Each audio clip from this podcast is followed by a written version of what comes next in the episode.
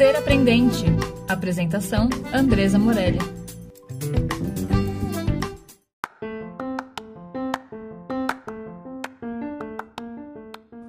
Olá, a gente está aqui hoje para mais um espaço de diálogo, um espaço de conexão, um espaço de trazer aí reflexão, compartilhamento. A gente traz sempre Peter Senge em organizações aprendentes, aonde ele fala da importância das cinco disciplinas: domínio pessoal, visão compartilhada, modelo mental, aprendizagem em equipe e visão sistêmica. Então, hoje aqui a gente tem, tem trazido aí pessoas da escola, de várias áreas, de vários setores, para trazerem aí as suas reflexões de como as coisas estão acontecendo dentro de seus espaços, quais têm sido os avanços e quais são os caminhos que eles estão buscando nesse momento. Hoje a gente traz uma pessoa muito especial. É a primeira vez que a gente tem chance, a gente sempre diz: vamos fazer alguma coisa junta, vamos fazer alguma coisa junta. E agora a gente consegue, pela primeira vez, fazer alguma coisa junta. Vou pedir que ela se apresente. Adriana, vai lá, querida. Conta como você chega aqui hoje. Olá, boa noite. Obrigada pelo convite. Ainda bem que deu certo, né? Que dessa vez funcionou.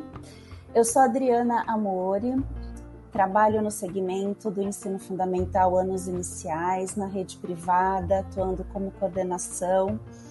Uma coordenação cheia de desafios, né? E vai fazer parte aí da nossa conversa, todos esses desafios. Também sou atuante na cooperativa Cipó Educação como formadora, formadora nas escolas, formadora do ponto de vista dessa composição nova, desse novo layout, né? E essa formação, ela também me acompanha enquanto professora, né? Que é a essência, que é a escolha principal de tudo isso. E eu nunca saí desse espaço de sala de aula, então eu sou professora dos anos iniciais na rede pública aqui em Santos e sou professora numa pós-graduação em alfabetização e letramento. Então, eu consigo conversar com todos esses espaços da educação ao mesmo tempo, né? É uma teia grande e que me faz ter muita lucidez para gerir tudo isso e cada um desses papéis na educação tem esse presente. Nos, ela nos oferece várias oportunidades de experimentar os papéis em que a gente pode contribuir. Resumidamente é isso. Como foi que você veio parar aí nessa, nesse lugar da educação, nessa história da educação? Sempre foi um desejo, sempre foi uma vontade? Desde pequenininha. Nunca me vi fazendo outra coisa e nunca imaginei fazer outra coisa. Então, desde aquela brincadeira mesmo de escolinha lá no quintal de casa, até me ver precisando decidir ali ou um colegial convencional ou um magistério. Eu falei, sem dúvida, o magistério. E aí não, não foi nada difícil é, tomar essa decisão. Eu lembro que na época estava muito em voga a questão da informática, de fazer curso técnico nessa época, e meu pai dava um super apoio a essa escolha mas eu fui bem firme naquilo que eu sentia de fato no coração desde pequena. E olha, eu, eu, costumo dizer que Deus foi muito generoso comigo, porque desde cedo Ele me encaminhou e me trouxe pessoas maravilhosas que me conduziram para espaços diferentes sem muito esforço, sabe? Então eu fui conhecendo cada um desses ambientes e sendo trabalhada por todos esses profissionais. Eu comecei aos 17 anos, então era nova de tudo, sem nenhum tipo de experiência, e as portas iam se abrindo e a aprendizagem acontecendo e outras conexões também acontecendo. E quando eu vi, eu falei: Meu Deus, já, já faço tudo isso? Então, quando alguém me conta tudo que eu faço, é que eu tenho realmente noção de caramba, olha, 20 e alguns anos de experiência na educação já me trouxeram tudo isso de bagagem. Então, foi uma escolha fácil, é uma escolha diária me manter na educação e escolher diariamente também cada uma dessas novas oportunidades, né? Então, era professora da educação infantil, fui parar no fundamental, experimentando a coordenação, professora numa pós-graduação, formadora, e assim a gente foi trilhando um pouquinho de cada experiência. Legal. E como, como que você tem visto aí, o que, que tem acontecido, quais têm sido os caminhos aí, os descaminhos, né? Porque nem sempre, nem sempre dá certo, né? Exato. como é que você tem visto aí esse desafio, principalmente da base nacional curricular aí que a gente está nessa nesse momento aí muito muito decisivo da educação é algo que a gente tem uma questão pandêmica a gente tem uma questão de BNCC, e aí a uhum. gente tem que olhar para tudo isso e escrever essa história da escola, né? esse lugar da escola. Como é que você tem olhado para isso aí? E o que, que você tem feito no seu dia a dia que você entenda que seja bacana compartilhar aqui com a gente? Olha, Andresa, para o fundamental, a gente já vem nesse estudo aí uns, pelo menos uns três anos, bem maciçamente, né? E, e tentando fazer com que esse estudo da base fosse de fato implementado na escola. Aí veio a pandemia, bagunçou todo esse processo, mas também nos trouxe muitos outros aprendizados e eu acho que eles vão nos acompanhar ad eterno. Então, quando a gente olha, quando eu enxergo é, uma criança que entra no fundamental com 5 para 6 anos, com todo um desenvolvimento ainda motor, olhando para essa experimentação lúdica, que vai trazer do infantil todos esses estímulos e vai entrar numa sistematização diferente, não tem como eu negar a base.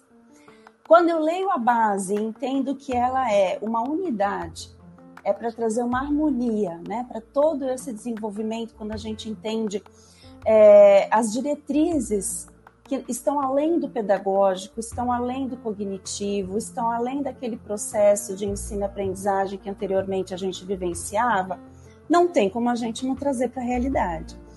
Então, essa experiência de estudar a base e transformá-la, né, tra transformar para a minha realidade, porque é uma adequação.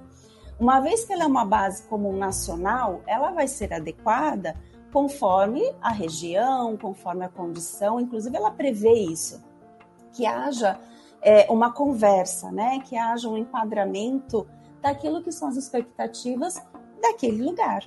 E quando eu penso em todos esses lugares, eu consigo visualizar uma base sendo implementada num colégio particular, eu consigo visualizar uma base implementada no ensino público, e eu consigo visualizar uma base sendo estudada e fortalecida por quem pensa educação. E aí, nesse movimento, né, que eu enxergo como de fato uma tríade, né, quem pensa, quem aplica quem experimenta, essa tríade da base, ela veio muito fortemente no próprio processo pandêmico, quando a gente precisou olhar esse estudante fora dos olhos. Quando a gente precisou trabalhar com esse estudante de maneira remota, quando a gente precisou experimentar novas ferramentas, quando a gente precisou movimentar habilidades. E aí, se a gente um dia pensou em não trabalhar por competências e habilidades, entendeu que não tem como. Que todo o movimento da educação vai ser personalizado. E essa personalização precisa levar em conta as competências e habilidades desse estudante. E que estudante é esse? Eu faço a minha sondagem, eu descubro que estudante eu tenho, e eu trabalho nessa formação que é integral. Então, não tem como a base não é, identificar caminhos, não tem como a base não me mostrar demandas potentes de como trabalhar a aprendizagem envolvendo o meu estudante. E aí a gente vai entrar em protagonismo, a gente vai entrar em currículo adaptado, a gente vai entrar em olhar diferenciado para uma avaliação que é formativa, a gente vai buscar novas vertentes. E essas vertentes têm sido aí uma crescente nos últimos anos. Do ponto de vista da coordenação, o que me fortalece muito é o trabalho com as boas práticas. Então, pautar no trabalho docente é algo muito potente para refletir sobre as mudanças, né? E sobre aquilo que dá certo. Então, sabendo que dá certo um trabalho a partir da sondagem, da anamnese de um grupo, sabendo que dá certo escolher as modalidades organizativas mais potentes, inserir os projetos didáticos na realidade do dia a dia, não de maneira estanque, potencializa, fortifica esse processo de desenvolvimento da própria base. Quando eu enxergo que a personalização do ensino é o único caminho de atingir o meu estudante de maneira integral, eu começo a entender que ele é um cognitivo, mas que ele é um procedimento, que ele é uma atitude. Então, eu preciso desenvolver todas as habilidades nesse meu estudante. Então, à medida que os professores trocam essas informações, a gente consegue uma unidade e um, um currículo que é linear ao mesmo tempo ascendente. Então, esse movimento tem sido bastante crescente, tanto na atuação como coordenadora, mas também com o meu olhar como professora. E como formadora, né? Como orientar esses professores que estão na linha de frente para esse olhar que é perspicaz. O que eu, eu tenho falado aí, falei até. Tenho conversado muito com as escolas, é assim: a gente tem ali na BNCC uma proposta de um ensino por competências. Sim. Mas a gente na escola não teve um ensino por competências. A gente não desenvolveu essas competências na escola. Isso é um fato, né? E aí, sabendo disso, o que, que a gente pode fazer para a gente poder, primeiro, conhecer a gente, entender a gente, como a gente funciona, como a gente opera, para que a gente possa trazer isso para os meninos. Então, se a gente fala ali autonomia, enfim, é, o próprio letramento digital que a base traz com tanta potência, é, como é que a gente consegue, primeiro como liderança, ter essa possibilidade de desenvolver essa competência na gente, para que daí a gente possa fazer isso com o nosso time de professores e aí sim eles conseguirem fazer com os estudantes, né? Então tem um processo aí que é de uma e com a família, né? Porque é um processo de uma aprendizagem geral, é um processo de uma aprendizagem de toda essa comunidade escolar. Então, para chegar até o menino, a gente tem que ter uma família que tope isso, uma família que entenda que a questão não está mais em completar o livro, né, Adri? Que antes, que antes era a grande questão.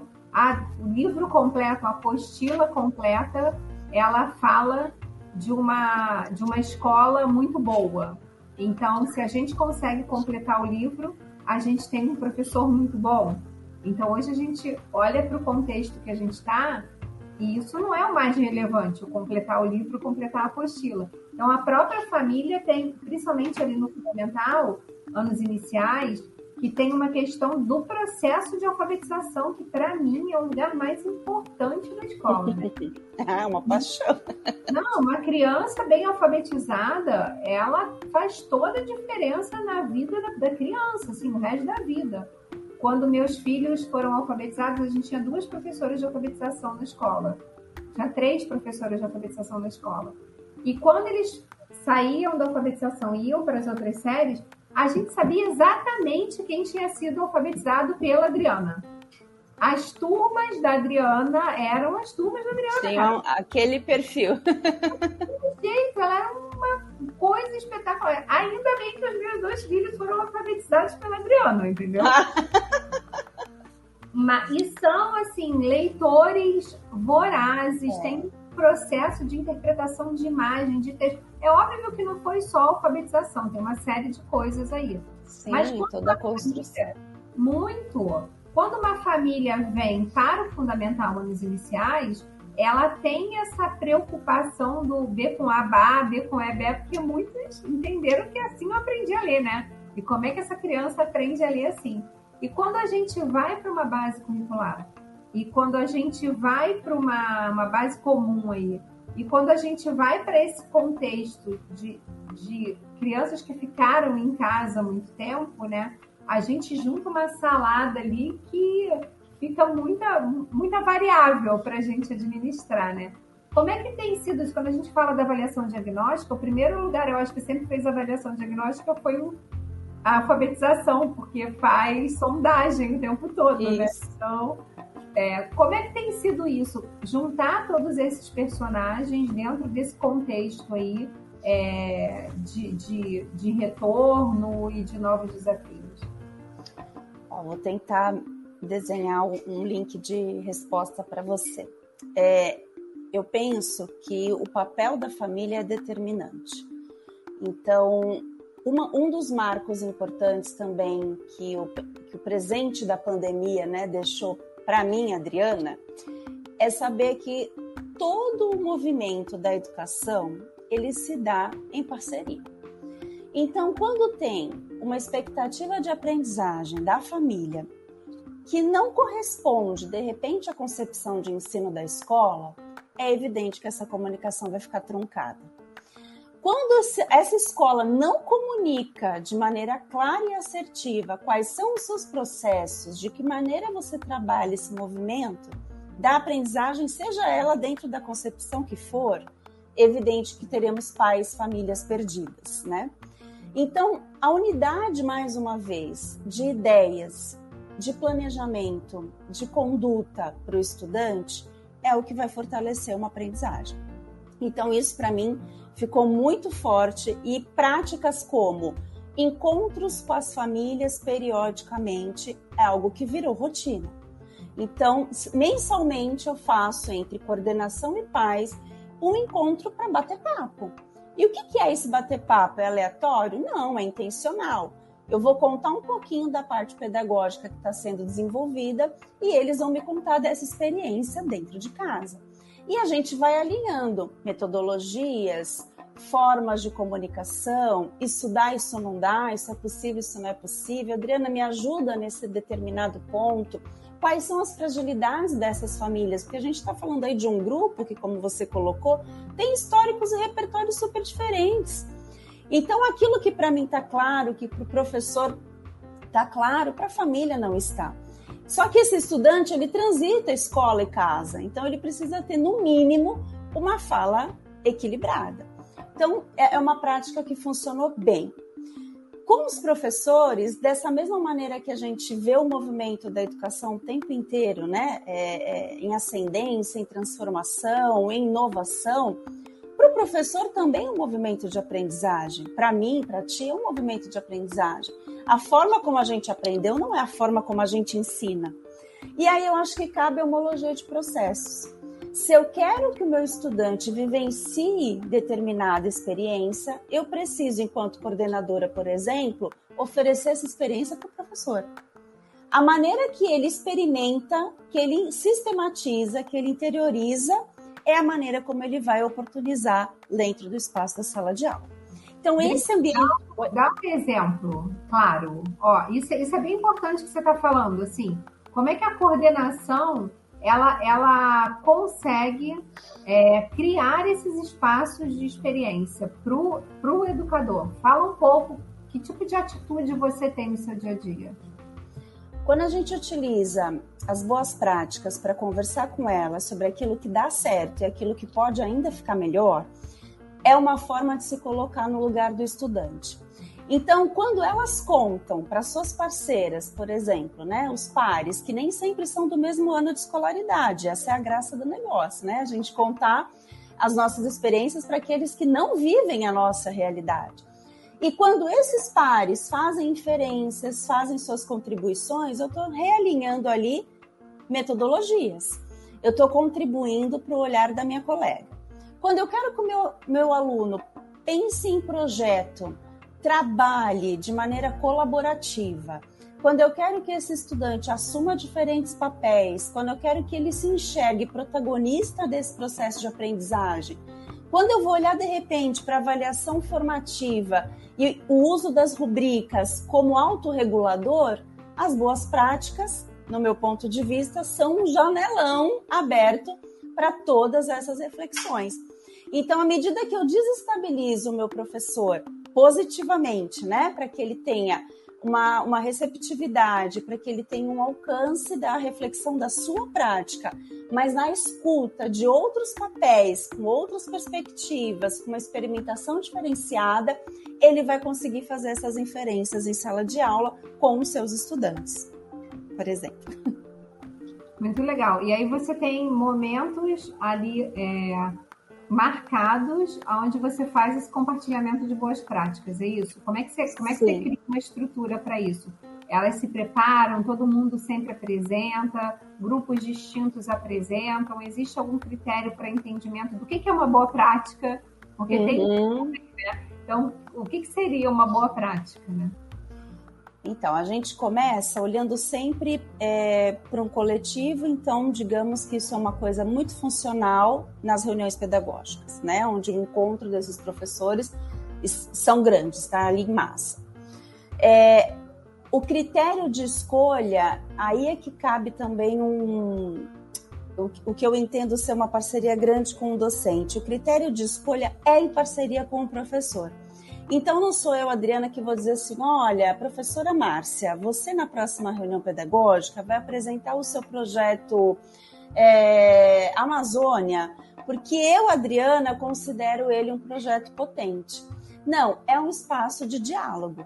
Então, dentro desse período que eu vivencio, né, que é o ensino fundamental de manhã, numa escola X, há um espaço de diálogo, há uma construção coletiva dessas boas práticas. Então, todo o projeto não é escrito apenas pela cabeça de um professor. É uma construção do professor com a coordenação com o seu grupo classe. À medida que essas escolhas para as boas práticas vão, começam a emergir, esse professor vai falar: eu tenho uma contribuição para fazer. Com base nas habilidades é, X, eu desenvolvi com os meus estudantes de um quinto ano um projeto X e vou compartilhar com os meus colegas, com os meus pares, para que a gente possa, inclusive, enriquecer esse projeto. Um exemplo vivo que eu tenho lá na escola é o projeto Cidadania, que é um projeto que começou especificamente com o quinto ano, e ele foi crescendo, crescendo, crescendo, crescendo de tal maneira que hoje eu desenvolvo do primeiro ao quinto ano. Então, olha como ele é rico para poder alcançar todo um segmento nas suas especificidades do ano de escolaridade, né, com cada com a competência e habilidade de cada um desses estudantes no ano em que estão. E essas boas práticas, elas são, ao mesmo tempo que é, direcionadas nos, em reuniões, elas também viraram personalização dos próprios professores. Então, autonomamente, elas se reúnem sem mim, elas trabalham sem mim, elas produzem sem mim, elas pensam esse projeto sem precisar da coordenadora. Isso para mim é brilhante, porque o papel do coordenador não é o tempo inteiro de fiscalizar aquela produção. Não precisa o tempo inteiro supervisionar. Eu fico muito mais feliz quando elas trazem para mim, Dri, pensamos isso, vê o que, que você acha. Então, quando elas me dizem, olha, a gente se reuniu no Meet ontem à tarde, pensamos em determinado projeto para tais turmas, para culminância na nossa multireferência, pensamos etapas X, Y, Z, com enfa para enfatizar determinadas habilidades em cada ano. Então, quando elas me trazem esse elemento, eu observo todo o movimento pensante que elas fizeram. E se elas fizerem esse movimento pensante, declaradamente para mim, elas vão oferecer esse movimento para os seus estudantes. Então, quando eles forem convidados a partilhar esse projeto, eles vão partilhar também com seu repertório, também com as suas experiências, eles, eles vão enriquecer todo esse papel, que é o que acontece. Rodrigo, fala, você está falando de planejamento, né? É, como é que você tem sistematizado esse planejamento? Como é que você organiza hoje o planejamento com a tua equipe aí, com o teu time? Porque a gente vê que a escola ali, ela não tinha muito hábito de planejar as coisas, né? Ficava muito pessoalizado ali, aquela professora, enfim. E a gente está vendo aí uma, uma necessidade muito grande de planejar, até para você poder colocar os elementos da base ali no planejamento. Então, é, para todas as séries isso virou uma condição. Então, eu uhum. preciso ter um planejamento. Como é que você tem organizado isso aí com a tua equipe? E até na forma, nas formações de professores, assim, essa é uma temática que tem surgido é. para a formação? É, essa é uma temática bem atual. Por sinal, é, a, a, gente acabou de readequar um modelo de planejamento, digamos assim, porque quando, quando eu penso em planejamento, eu, Adriana, evidentemente, vou pensar num planejamento que seja funcional. Um planejamento que possa ser revisitado, que possa ser reavaliado, que, que tenha movimento, que tenha vida. Agora, um planejamento, por exemplo, estanque, para ficar registrado, homologado, guardado, ele não é funcional. Então, o que eu entendo do planejar, que é o que a gente conversa muito nas formações, é aquele planejamento que parte de um ponto. E que ponto é esse? né? Porque se eu tiver que planejar apenas olhando para a base, por exemplo, eu vou planejar de um ponto cego, porque eu não sei para quem eu estou planejando. Então, o planejamento ele só tem função se eu souber para quem eu estou planejando. E daí a importância de fazer a sondagem, que antes muito bem experimentada pelas classes de alfabetização, mas que hoje já estão incorporadas em todas as áreas e aí em todo o segmento do fundamental. Então, a partir de uma sondagem, de uma anamnese, eu sei para quem eu estou planejando e sei da, do meu ponto de partida, né? O que, que eu tenho, o que, que eu faço com isso e como eu vou melhorar o meu percurso. E aí, quando eu penso nesse planejamento vivo, eu entendo que eu tenho os objetivos de aprendizagem, então as expectativas que vão percorrer esse processo. Com essas expectativas, eu já consigo fazer inferências e antecipações e isso, para um planejamento, ele é fundamental, porque quando um professor é pego de surpresa e ele não tem a, o plano A, B, C, D, E, que é inerente à nossa profissão, você perde o fio da meada, né? Então, o planejamento ele vai trazer inferências, ele vai trazer antecipações que vão potencializar a sua prática. No planejamento, inclusive, inclusive você consegue desenhar quais são os perfis desses estudantes. Então, que tipo de habilidades você vai movimentar? Porque eu posso ter um estudante auditivo, um sinestésico, um visual, e eu vou precisar oferecer diferentes recursos e diferentes habilidades para esse desenvolvimento. Do ponto de vista do planejamento, eu já vou, até o final, eu já enxergo a avaliação caminhando em paralelo. Então, eu não vou esperar o final de um processo para avaliar, eu avalio em processo porque o avaliar é um balizamento. Né? Não me interessa saber o que o estudante sabe ou não sabe, o que ele produz, o que ele não produ produz com autonomia, quando terminar, por exemplo, um bimestre. Então, é importante que no planejar o professor também insira os seus processos avaliativos, porque essa avaliação vai ser o fio condutor do fortalecimento dessa aprendizagem. Então, quando a gente pensa uma, um, planejamento, por exemplo, hoje, atualmente, 2022, o que, que eu estou olhando para ele? Para as expectativas de aprendizagem, para os processos metodológicos que movimentam essas expectativas, quais são os pontos de partida para cada área do conhecimento, quais são esses agrupamentos né, produtivos que eu vou utilizar em sala de aula e de que maneira eu vou mobilizar as habilidades diferentes dos meus estudantes com ferramentas tecnológicas, com metodologias ativas, para um processo de avaliação de fato personalizado e vivo, né? Entendendo que o avaliar João é diferente de avaliar Maria. E nesse movimento eu consigo atender as fragilidades e as potências de João e as fragilidades e as potências de Maria. Isso nos faz no susto. Isso requer planejamento.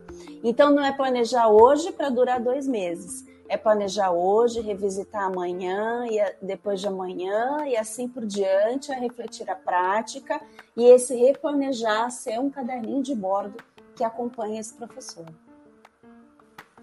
Adri, para gente, a gente finalizar aí, trazendo um pouco de você, Adriana, né? Se você olhar para você hoje, Adriana, em, em dois, a gente está gravando aqui esse podcast em fevereiro de 2022, né? Se você olhar para você, Adriana, em fevereiro de 2017, há cinco anos atrás, quais foram as grandes aprendizagens que você foi buscar, que, você foi aprender, que te dá condição hoje de ocupar esse lugar aí que você ocupa é, em todos esses âmbitos aí? O que, que você estudou? Para onde você olhou? Qual foi o teu percurso aí quando a gente fala de lifelong learning aí, que é uma, um skill super necessário, né? É, o que, que você trabalhou em você para conseguir estar tá um pouco mais tranquila no meio desse, desse, dessa realidade que a gente está vivendo? Olha, em mim, que é aquilo que eu faço muito hoje com, os meus alunos e com as professoras, é o que, que eu já sei bem o que, que eu considero que eu já faço é, é, de maneira proficiente e que eu posso aprimorar e o que, que é a minha fragilidade. E quando eu comecei a perceber as minhas fragilidades, eu falei: opa, Então é nisso que eu tenho que investir. E o investimento de todo o estudo, ele sempre vem é, é girando em torno de currículo e avaliação. Currículo e avaliação. O tempo inteiro são essas duas palavras que, que, que pautam as minhas pesquisas, né? E por que currículo e avaliação? Porque eram os meus desconfortos. Então eu pensava, por que, que eu não consigo desenvolver, como professora, como formadora, como coordenadora, uma excelência, né, do meu ponto de vista, dentro dessas perspectivas de um currículo e de uma avaliação potentes. E aí eu fui estudar, estudar, estudar, estudar, estudar, estudar como isso conversava, porque até então a gente viveu, a gente teve muita dificuldade no cenário educacional de, de ter essa conversa, né? O, o quanto o currículo e a avaliação conversam no processo de aprendizagem. Não são coisas estanques, não são modelos é, determinados, não existe a maneira mais eficaz e menos eficaz. Existe aquela que vai conversar com a concepção de ensino que você atua. Porque esse também era um outro é, é, impasse, digamos assim. Como eu experimento vários lugares, como eu experimento vários cenários, então, para um cenário, uma perspectiva se encaixa muito bem, para outro cenário, não. E isso precisava, eu, Adriana, precisava encontrar uma harmonia e entender que a concepção de aprendizagem é que determina o currículo e a avaliação mais potente.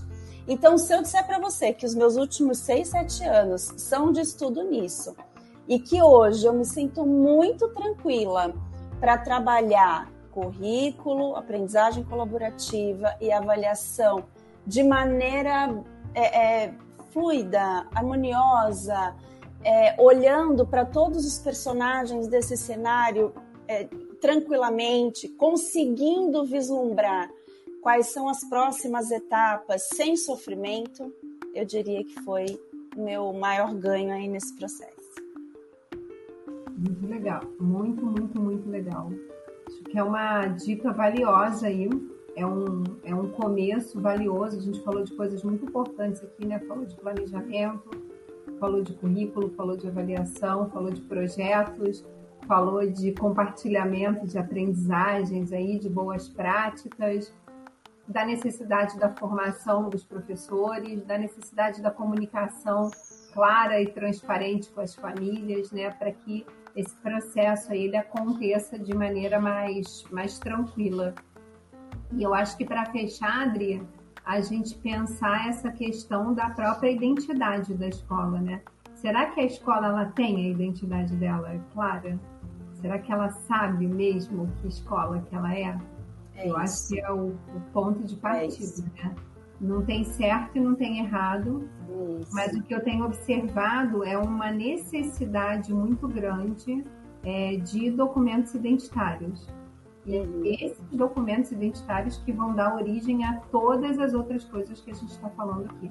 Como eu me planejo, como eu avalio. Isso. Então, não sei que escola eu sou se eu não tenho um projeto político-pedagógico bem construído, se eu não sei a minha visão, a minha missão, os meus valores, se isso não está na minha prática, eu não consigo construir nada disso. Assim, eu tenho, eu tenho percebido muito isso aí nas escolas que eu ando, a necessidade da gente olhar para isso. E algo que eu tenho visto também é que para informar, para afirmar essa identidade, não o, o PPP não tem sido mais suficiente ele é um começo. Quando eu falo de visão, onde eu quero chegar, missão, o que, que eu faço hoje e valores que ancoram a minha prática, isso não é mais o suficiente para poder falar dessa identidade de escola.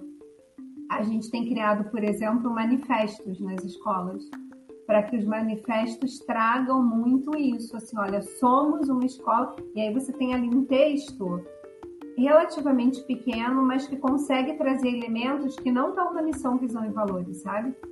Então, quando a gente pega aquilo tudo ali, a gente olha que uma, uma reflexão séria sobre a identidade, ela precisa caber em documentos que sejam bem comunicados.